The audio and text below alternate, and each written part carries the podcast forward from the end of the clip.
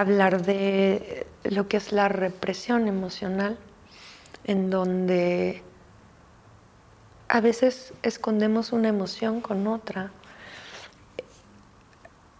y volvemos a cómo me educaron, ¿no? Y si hablamos de esta sociedad, por lo menos México, donde yo crecí, a pesar de que tengo un papá extranjero y una mamá mexicana, pero para mí el mensaje que veo en general en esta sociedad latina, digamos, es a las niñas se les dice las niñas bonitas no se enojan. O sea, la mujer pareciera que si se enoja, pues no está bien visto, es como una energía más masculina. La mujer siempre tiene que estar como, como palaparador, ¿no? Me imagino cuando eres niña porque eres la muñequita de papá y, entonces pues como para ponerte ahí como algo padre y lindo. Y entonces, ¿qué pasa con la mujer, esta niña que crece? Por eso digo que luego ya no nos funciona. Porque pues, pues cuando me enoje, porque llega mi hermano y me rompe mi muñeca y entonces no me puedo enojar porque las niñas bonitas no se enojan, voy a empezar a llorar, por eso somos bien chillonas las mujeres.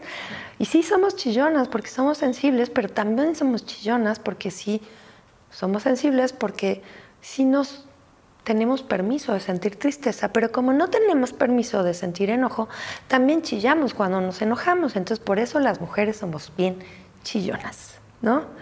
Y entonces crezco, me peleo con mi pareja porque me puso el cuerno y en lugar de ir y darle un chanclazo o de verdad montar en cólera, me, voy con mis amigas a llorar porque me puso el cuerno. ¿Y por qué voy a, o llorar? ¿Estás triste? Yo estaría enojada, ¿no? O sea, estaría que me lleva el tren. Entonces, es esta, no es una represión emocional, pero auténticamente tenemos como que tomar conciencia y decir, a ver, porque yo lo hago, a veces digo, estoy, llorando y digo, a ver, estoy enojada o estoy triste, porque así lo aprendí, entonces tengo como que ayudarme a identificar si en verdad es tristeza o si es enojo. Entonces no es que las mujeres seamos tan chillonas, lo que pasa es que pues si el enojo también lo manifestamos con tristeza, pues más la sensibilidad, más el periodo, más todo lo que se nos acumula las mujeres, pues podríamos llorar todos los días. Pero bueno, ahí van los hombres, ¿no? Los hombres no lloran. Y desde niños, ¿no? Los niños no lloran, los hombres no lloran. Y entonces, ¿qué pasa con ese niño que está triste por alguna situación, porque se peleó con su mejor amigo en la escuela? Entonces, en lugar de llegar y llorar y decir, mamá, me peleé con Paquito, mi mejor amigo, llega y empieza a romper sus juguetes porque está muy enojado, porque está muy triste, porque se peleó con un Paquito. Pero como no se puede dar el permiso de llorar, entonces llega y rompe y patea al perro y todo el mundo le dice, oye, el perro qué culpa tiene, ¿no? Y patea la puerta. Y imagínate, y pues todos conocemos a estos hombres que se pelea con la mujer, la, novia lo deja. Está triste, no le pintó el cuerno, nada más le dijo, pues ¿qué crees que me dijo? Anda, no te quiero.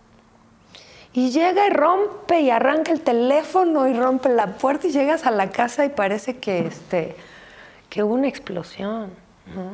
Cualquiera pensaría, estaba furioso. Y a mí me ha tocado como trabajar en terapia con hombres. Híjole, es, a mí me parece tan conmovedor que el tiempo que tardan en dejarse sentir la tristeza, ¿no? Y, dejarse llorar. Y luego frente a una mujer, wow, me parece que para un hombre es un acto de mucho valor, cuando debería de ser simplemente como para la mujer dejarse sentir el enojo, porque volvemos a lo mismo.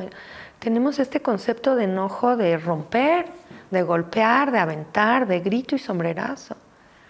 No, el enojo se puede expresar, verbalizar, sí tiene mucha energía, ¿no? Si es una emoción, el enojo porque me mueve. Y bueno, yo siempre digo, oye, pues agarras un bat y golpea un cojín, golpea un cojín, o sea, en la Gestalt, por ejemplo, que es esta terapia del darse cuenta, pues está la silla vacía y están los cojines y está el bat y está el punching bag.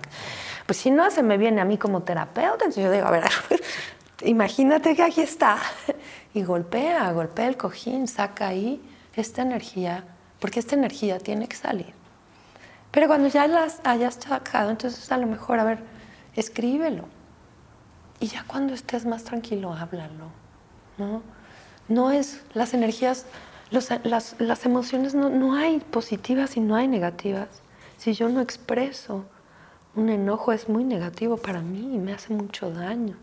¿Cuánta gente no asocia a enfermedades, a, a, emociones no expresadas? ¿no? no quiero como poner el cáncer significa, porque pues tampoco sé si sea cierto o si siempre sea, pero yo sí creo que todo lo que nos guardamos, de alguna manera el cuerpo va a buscar la manera de sacarlo. Y a lo mejor con la salud, o como yo digo mucho en mi consulta y, y a mi gente en general, este, usamos a otros o somos usados como basurero emocional. Es decir, alguien viene y me avienta a mí lo que le tenía que haber aventado a otro. O le cobramos facturas de platos rotos a gente que no tiene nada que ver con eso, porque en su momento no lo hicimos o no lo canalizamos. Entonces sí creo que es bien importante que se expresen sanamente. Y entonces, bueno, ya vimos esto de cómo la tristeza y el enojo socioculturalmente, si hablamos otra vez de de las creencias y los valores sociales y culturales y familiares, pues como si nos determinan de alguna manera y como si vamos como veletas por la vida sin tomar conciencia, pues nos podemos morir quejándonos de nuestro destino, de, de todo lo que me tocó y de todo lo que me pasó, sin poder hacer absolutamente nada para cambiarlo, ¿no?